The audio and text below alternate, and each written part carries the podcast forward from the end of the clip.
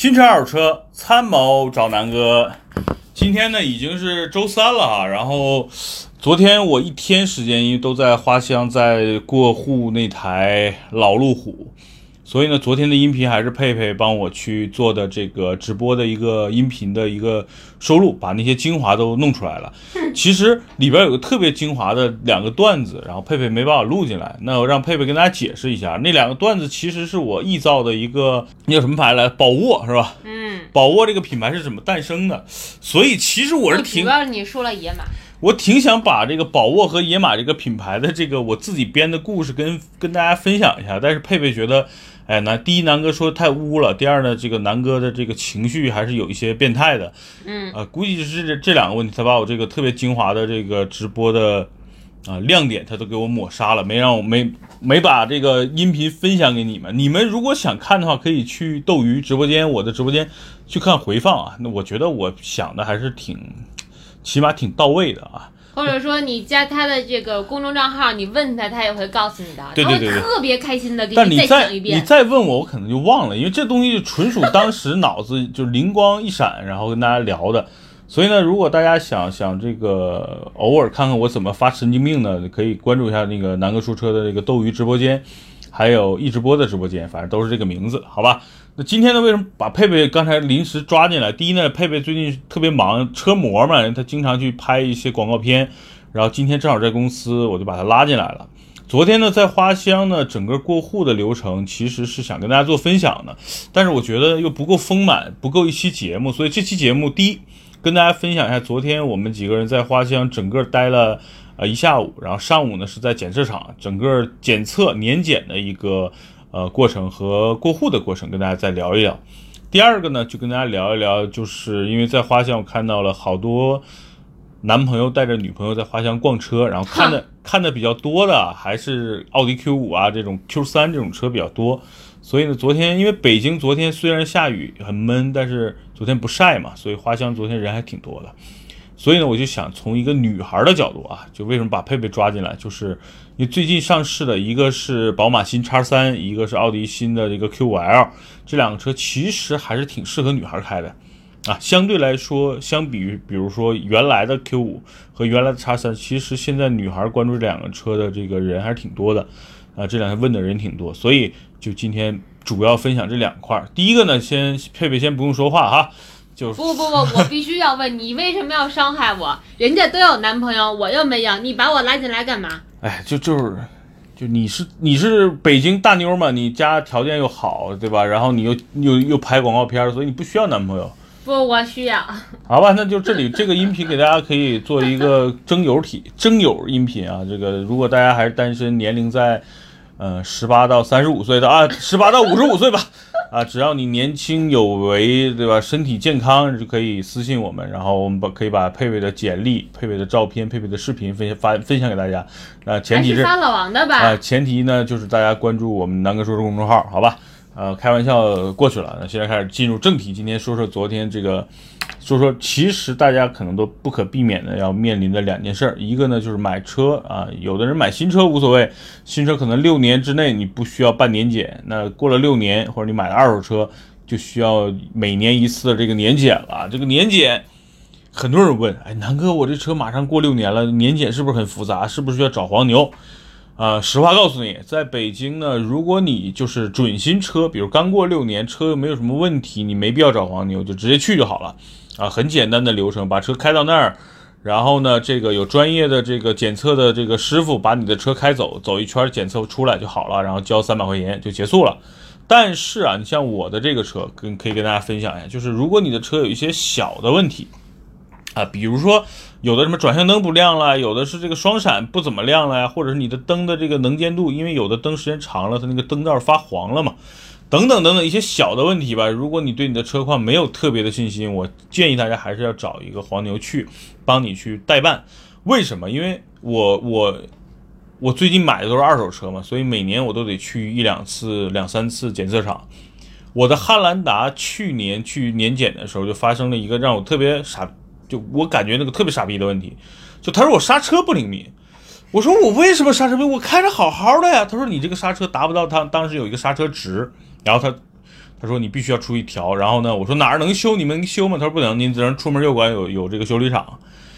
我就出去了，花了六十块钱把那个刹车调了一下，调的什么样呢？就是把那个刹车的那个紧松紧度调紧了，然后让那个刹车刹车的时候会更加紧。结果呢，那个师傅估计呢跟这个检查是有关系的啊。这个师傅呢，这个修理厂是和那个检查厂有关系的，然后把我那个车调的就开着开着那个车发抖，是什么原因呢？就是把我刹车调的太紧了，导致我那个刹车有点像拉着手刹的感觉，给我吓坏了，我以为车坏了。那 这是一个啊，另外一个就是前年的时候我去检测我的那个 QQ，因为 QQ 时间比较长了，那个灯确实有点发黄了，他非说我这个照明不够，我说我照明我自己这车我开都不开，你管我照不照明呢？他说你就就是不达标，你必须去去在这边给他做一个类似抛光的东西，收了我大概七十块钱。所以呢，就是这个检测厂，毕竟它不是这个所谓的，就是类似它是都是私人的。正常验车费每年是三百块钱，那他他们肯定希望有一些创收嘛，所以他会去千方百计会给你找一些麻烦出来。所以呢，我昨天呢，就是我知道我这辆路虎呢，肯定很多呃没有什么大问题，但肯定有小毛病啊。比如说昨天跟我说他我这个呃什么什么仪表台下方什么灯不亮，然后呢转向灯左转弯的灯不是很灵敏，实际是亮的，它就是不灵，它就是不灵敏。确实昨天发生了很多事情，包括。啊，最最变态的是，他说我这个就是放车牌牌照的那个螺丝，他说你缺了一个牌照框，你需要买。啊，就这三个原因，这三个东西估计他要在他那去处理处理呢，可能又得两三百块钱了。昨天去之前我就想明白了，我一定要找个代办把这事儿利利索索的办了。所以呢，我就特意找了一个花乡的车商，我说你给我找个代办，然后呢帮我找一个靠谱的检测厂，然后帮我赶紧把这个年检过了。他就给我找了一个他们这些车商经常去年检的一个这个车贩子嘛，然后帮我去处理这件事儿，收了我，就总共收了五五六十块钱吧。然后这个换俩灯泡，一个灯泡十块钱，一共花了九十块钱，就对于他来说是他赚的钱。然后呢，正常的这个年检费三百，就搞定了，很快。我在那儿呢就直接坐着喝茶水，然后跟。我跟牛鞭一起去的，我们跟牛鞭聊聊天，然后到中午之前结束了。我们九点到的，然后十一点结束的，整个过程也算顺利。然后把车开走，开走呢，我就直奔花乡。花乡的整个的这个过户流程其实也是很快的，因为花乡毕竟它是中中国北京每天过户数应该是第一的这么一个这个所了啊。所以为什么去花乡一样？因为花乡我有比较熟悉的这个这个。黄牛，所以呢，我只要把车开到那儿，然后所有的手续我就不用管了。但流程跟大家说一下，每个检测场的流程大同小异，但是不完全一样。像之前我在亚市，我已经给大家拍拍过视频了，大家关注南哥说公众号就可以看到我在亚市过户宝马的整个流程。呃，花香的流程和它不完全一样，但是呃步骤就是流程是不一样，但每一项都是一样的。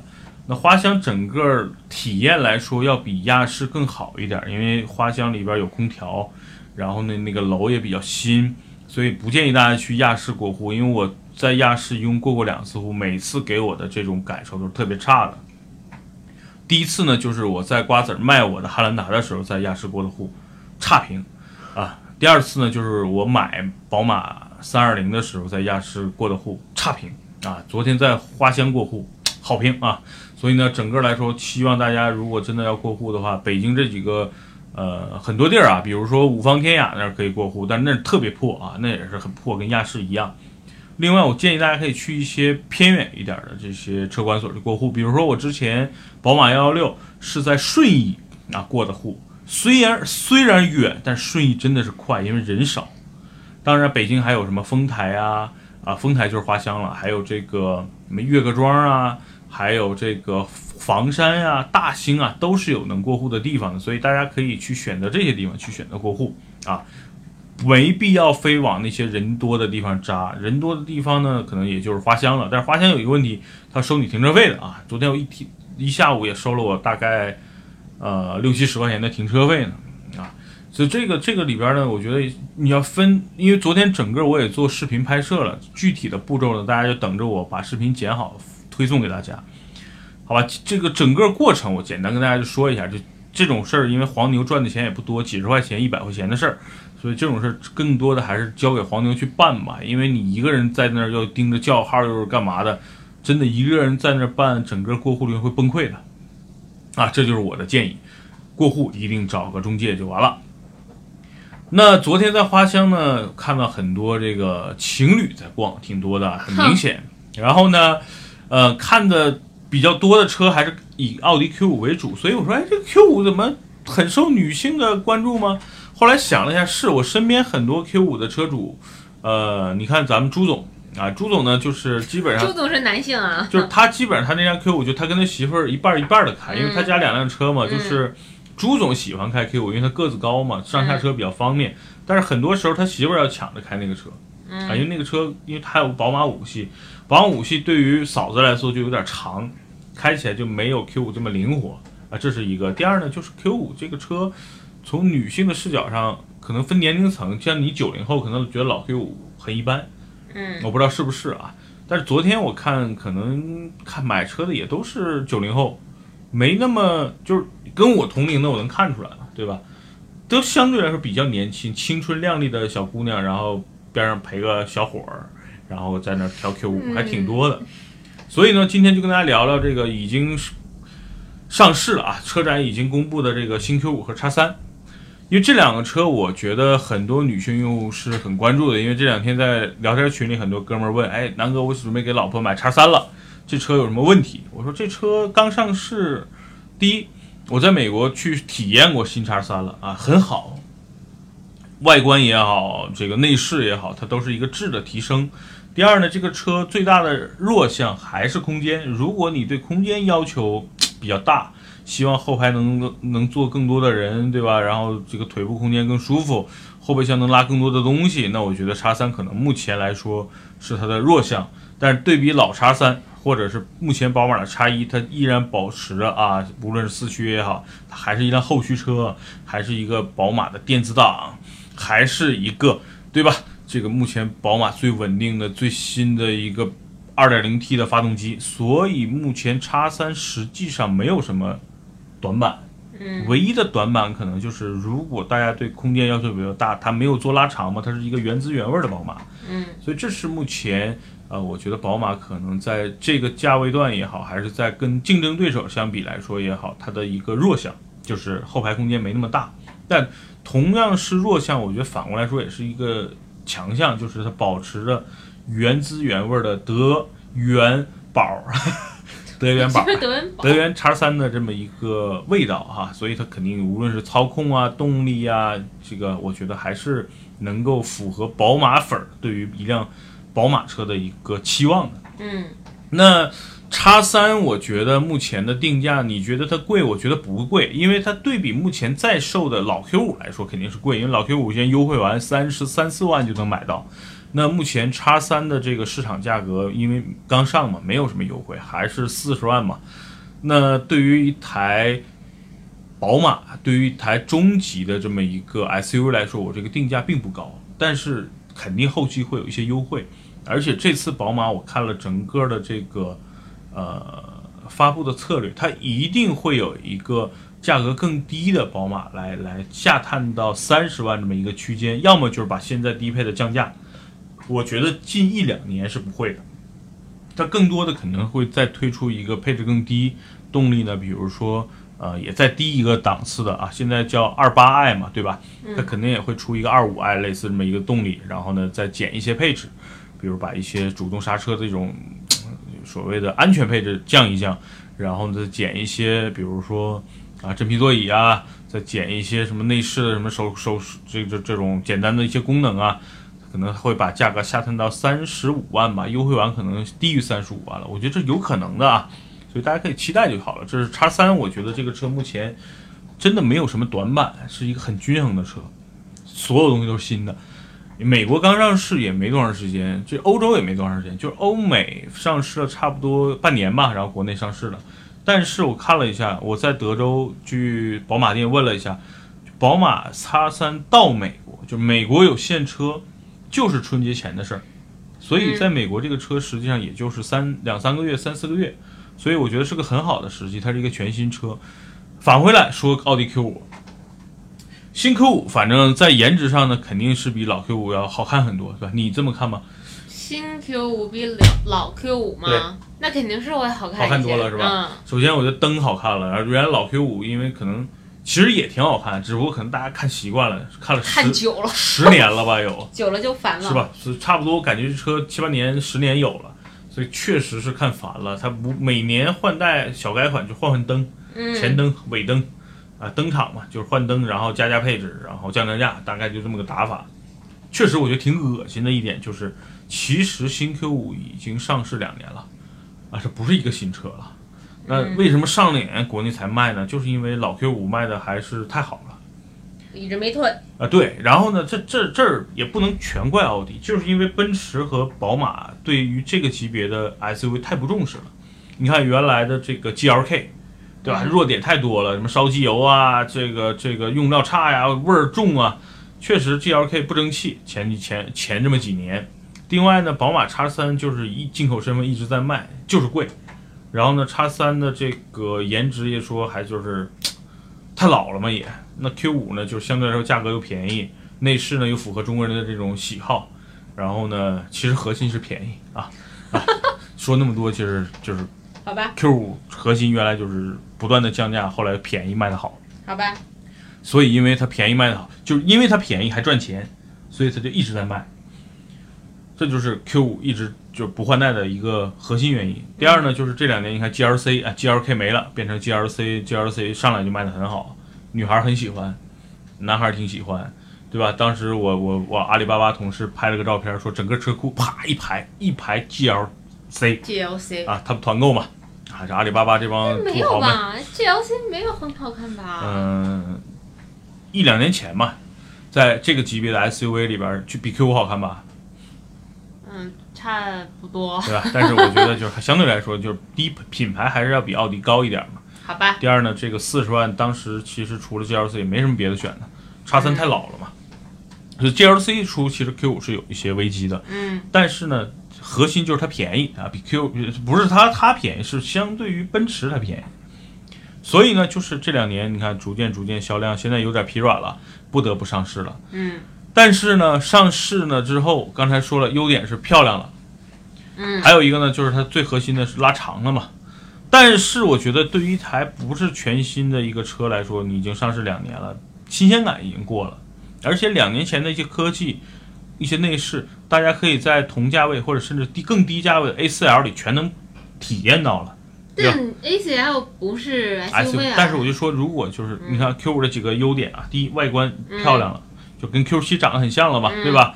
第二呢，就是内饰变成跟 Q 七跟 A4L 一样了，但是内饰大家一两年前就在 A4L 已经看到了，嗯就不是那么特别新鲜感了。因为 Q 五这次给我感受就是那个大屏，两个大屏太帅。但是这这两个大屏大家可能已经看了一两年了，很多人已经体验过 A 四了。嗯所以就不没有那种特别新鲜的感觉了。另外呢，你说你加长了，但是真正买这个级别 SUV 的人，需要的是你加长还是七座？这就是这就会分流很多人。我跟你讲，嗯因为你想你要加长，因为 Q 五这种人大都大部分时间还是一个人开或者两个人开的，对，它是一个其实是紧凑级 SUV，它不是一个中型，但是按价格分，它把它分到中型了。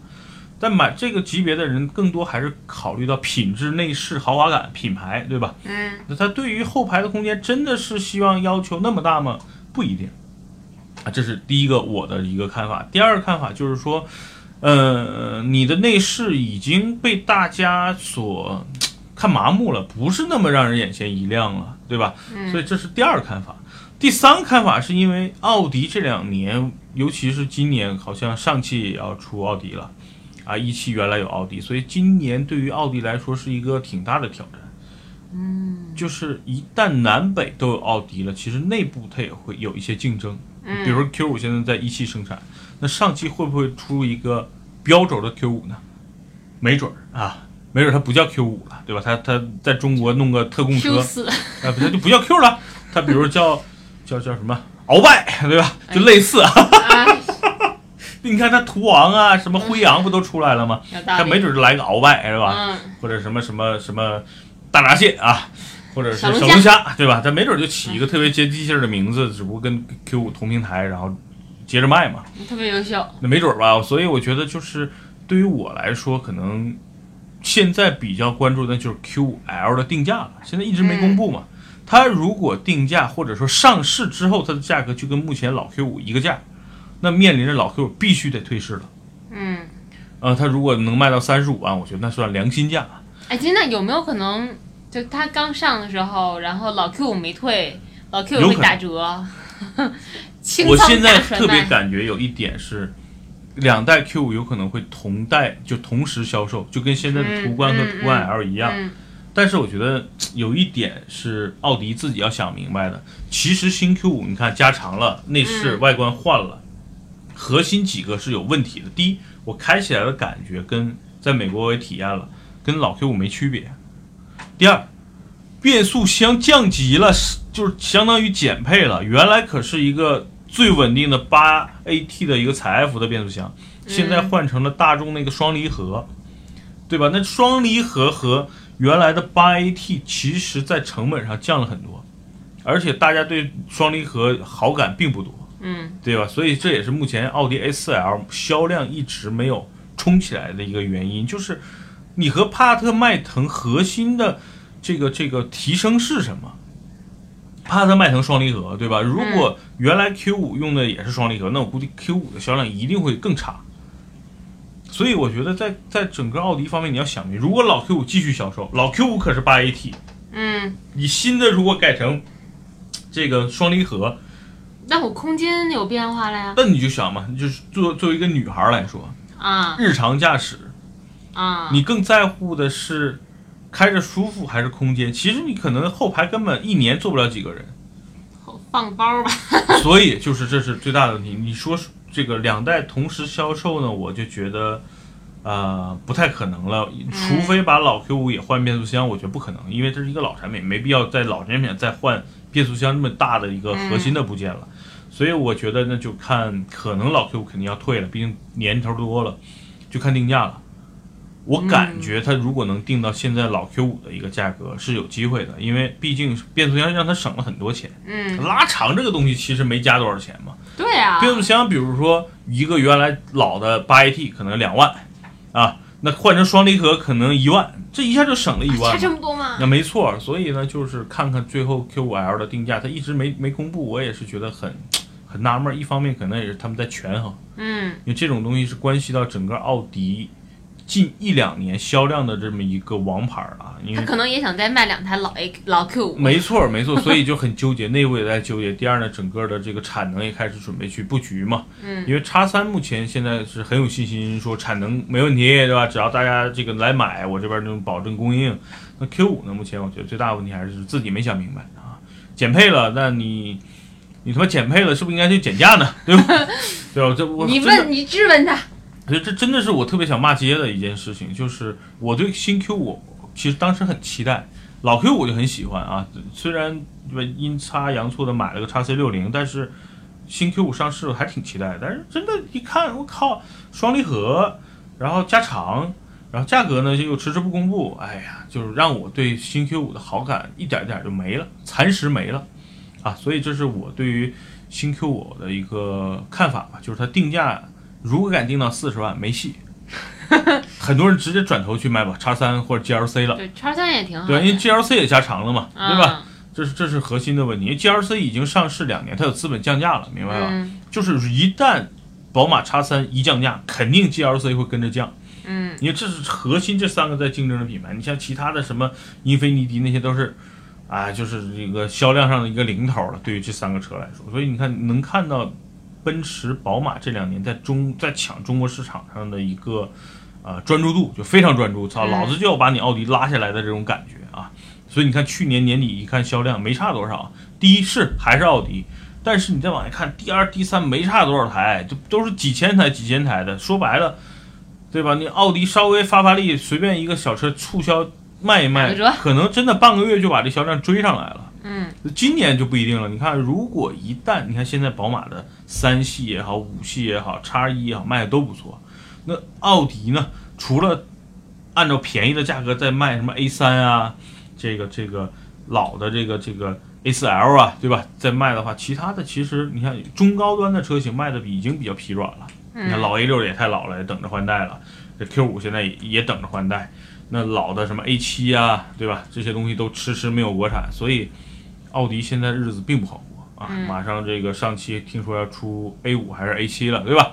所以我觉得观望一下吧。就是如果现在让我买四十万，无论是我开还是爱人开。嗯，我都会选择叉三，不会去看 Q 五 L 一眼了。真的，这就是一种歧视 啊！就是你双离合，操，那我不如买大众了，对吧？所以这就是这就是一个活生生血淋淋的教训，就是你奥迪一旦不重视中国的消费者，中国消费者很容易就把你淘汰，就像美国一样。奥迪他妈的四 S 店我去了一家，整个四 S 店就我一个人。啊，不对，两个人，因为我们两个，我跟我另一个兄弟一起去的。那他们服务态度一定特别好，特别好。然后可乐随便喝。我去那儿呢，就是不停的试驾 Q 五，然后呢，体验了一下 A 八啊，什么 SQ 五啊，这个 TT 啊，这些车，反正都在车里坐了一下。每在一辆车里喝一罐可乐，对吧？体服务真好。然后整个店里边二三十个人，无论是销售啊，还是这种前台啊，就在这坐着，默默默默的看着你。然后你有问题可以问他们。万众瞩目，明白？所以呢，就是真的是你不注重美国市场，美国市场已经把奥迪对吧排除在了这种所谓的，也不叫豪华品牌，奥迪在美国谈不上豪华品牌啊。嗯，就是保时捷、奔驰、宝马在美国算是这个德系的豪华品牌，奥迪呢只能算是一个呃略高于大众的一个品牌吧。对啊，奥迪算豪华品牌吗？在中国算呀，对吧？但它现在我发现奥迪并不是特别重重视中国市场，或者说，哎，怎么说呢？一汽嘛，哈，啊不不不不牵扯到这种这种这种关系了，反正我就觉得它不是很重视了。前几年钱赚够了，可能他觉得差不多了，啊差不多了，跑跑了，跑路了，跑路了，是吧？去印度了，是吧？所以今天就跟大家聊聊，就是从女孩的角度来说，我觉得新叉三可能更适合各个年龄段的女孩子。对，明白吧？小年轻的也可以，像我爱人这种中年的也没问题。嗯，然后呢，你像年纪稍微大点，五十岁左右的去买也没问题，无论在颜色上调一调就好了。嗯，对吧？你看新叉三主推蓝色呀，我觉得新叉三白色也不难看，蓝色好看，对吧？还有棕色啊等等各种颜色，我觉得是挺好看的。蓝色呢，可能更适合更年轻一点的，像你这个年龄段的。嗯，所以赶紧找男朋友，男朋友送一辆呗，对吧？这么简单点事儿。所以呢，其实从女孩角度，我觉得叉三可能更老少皆宜。啊，嗯，那 Q 五的角度呢，可能就是如果你自己开，你会买 Q 五吗？我会买 Q 三。那就是嘛，就是因为 Q 五太大了，对于你来说，对吧？所以其实 Q 五可能更多的还是男性用户或者是家庭用户。嗯，他后排经常坐人，放什么儿童安全座椅，他可能会关注的多一点。但是现在目前中国市场这个级别的 SUV 竞争太激烈了，对吧？嗯，你你说大上面有汉兰达、锐界这种准七座。在上面压着销量王，对吧？然后整个这个口碑什么积累的，其实都非常好。那 Q 五的生存空间，其实还是对吧？包括我发现有什么小龙虾呀，可能没准真的上海就出来了个标轴的小龙虾，嗯啊，或者这叫什么鳌拜，对吧？所以我觉得，哎呀，新 Q 五的路，反正我可能从今天开始，或者是从我其实已经从北京车展开始不太关注 Q 五了。然后这两天很多人问嘛，所以我今天就单独录一期节目跟大家说一下吧。Q 五 L 以我个人的观点，嗯，不值得等待，不值得期待，不值得购买，不值得关注啊。那新叉三我觉得值得观购买，值得观望，值得等一等啊。现在因为没优惠嘛，我倒是建议大家等一等，等到年底吧。我估计一两万、两三万的优惠应该是有的，因为你看五系卖的很好，五系现在差不多已经市场有两万块钱左右的优惠了，五系正好上市了。快一年了，对吧？那叉三现在上市到年底，正好产能也比较充足了。我估计大家在春节或者元旦换换车那个季，正好又是一个年底的销售高峰，估计会拿 Q 三冲呃叉三啊，会冲一冲销量。所以我估计年底优惠个几万块钱应该是有的，落地四十万是有可能的。现在落地可能要四十五万吧。嗯，所以到年底的时候，没准又推出一个。呃，更便宜的车型，然后没准就能把价格探到四十万落地或者四十万以里落地。那那样的话，叉三我觉得未来的市场我是非常看好的，因为叉一打的是一个入门级的宝马用户，他不太操在乎什么后驱啊，不太在意什么电子档啊，对吧？嗯他就想买个空间挺大的，又是宝马品牌的 SUV，这是一帮用户。那其实。高配的叉一二零 T 的下来也得三十三十万了，差不多。那我觉得四十万买一个叉三，级别更高，颜值更帅，安全性更高，科技更高，内饰更豪华，我觉得那才是真正想买一个豪华品牌车的一个用户的需求啊。所以我对新叉三非常看好。而 GLC 呢，我继续无视，因为我对奔驰现在所有的车真的是没有感觉，除了奔驰 S，别的车真的是没感觉。我可能就是。属于我觉得 CLS 也可以啊。我就所有这些，就除了奔驰 S 之外的所有奔驰车，我真的是不喜欢。让我去买，除非在二手市场这车特别便宜，嗯，就以价格来撬动我。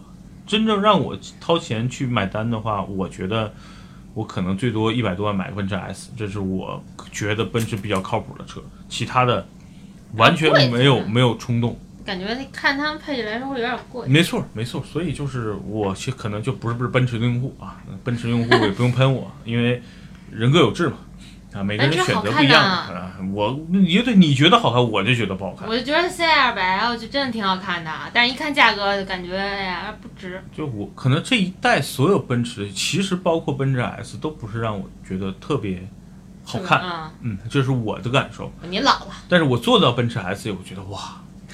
这个车还是屌的，特别舒服。就是外观没有打动我，其实奔驰 S 的内内内在的内饰啊，包括音响这一套体系，确实打动了我啊。嗯，所以这是我对于目前奔驰的一个看法。所以新叉三我很期很期待，争取吧。南哥说车，今年咱们好好做，然后多赚点钱。我年底买辆叉三，对吧？当咱们我以为你要年底买辆 S 呢。S 不没我没需求，我估计等我四五十岁吧。可能四十五以上可能会考虑 S，我觉得这两年奋斗目标不跟你说了吗？争取在国内能买得起，或者说买了买一辆宝马 M 五啊，这是我的一个期望，就争取这一两年。那如果真的去美国的话，那就买辆 M 五，再买个奔驰 S，对吧？再买个大皮卡，我就买一套，就我觉得也就是国内一台 M 五的钱嘛。啊，这就是这就是近期我的一个买车计划吧。另外补充一点，最近不是。那个路虎啊，这个发现啊，就自由人 Freeland One 神行一神行一说错老老继承发现，国二升不了国三，所以这个车我可能不留了，然后准备出给朋友了啊。然后呢，我就腾出来一个指标啊，腾出来一个指标呢，我发现最近我还是缺一台大排量的车，我决定再搞一台，争取搞一个四点几啊、五点几的这么一个排量的车，因为我觉得。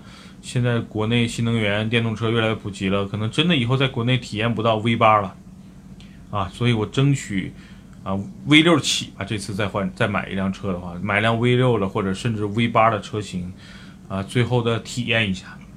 哎，说到这个哽咽了，我就觉得 中国像我们这一代，尤其你们九零后，可能以后真的没机会碰 V 八的车了都，啊，再过几年，所以我觉得趁着这两年。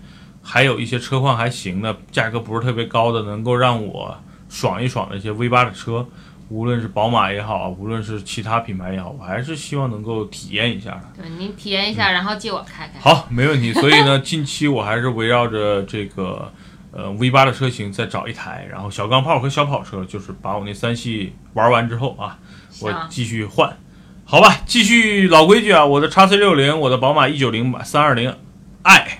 对吧？然后包括这台路虎，包括这个还有台 QQ 啊，都可以卖，因为我要把所有的指标腾出来，资金腾出来，要入手 V 八啦。所以兄弟们支持我，谢谢。今天的节目就到这儿，感谢王佩佩同学在百忙之中啊，给给给大家聊会儿天儿，然后不容易抓个大美女，对吧？又又是一个呃，这个这个，你就夸我，呃，这个不不断接客的大美女，没有不容易啊，所以给她拉过来，今天陪大家聊聊了二十多分钟。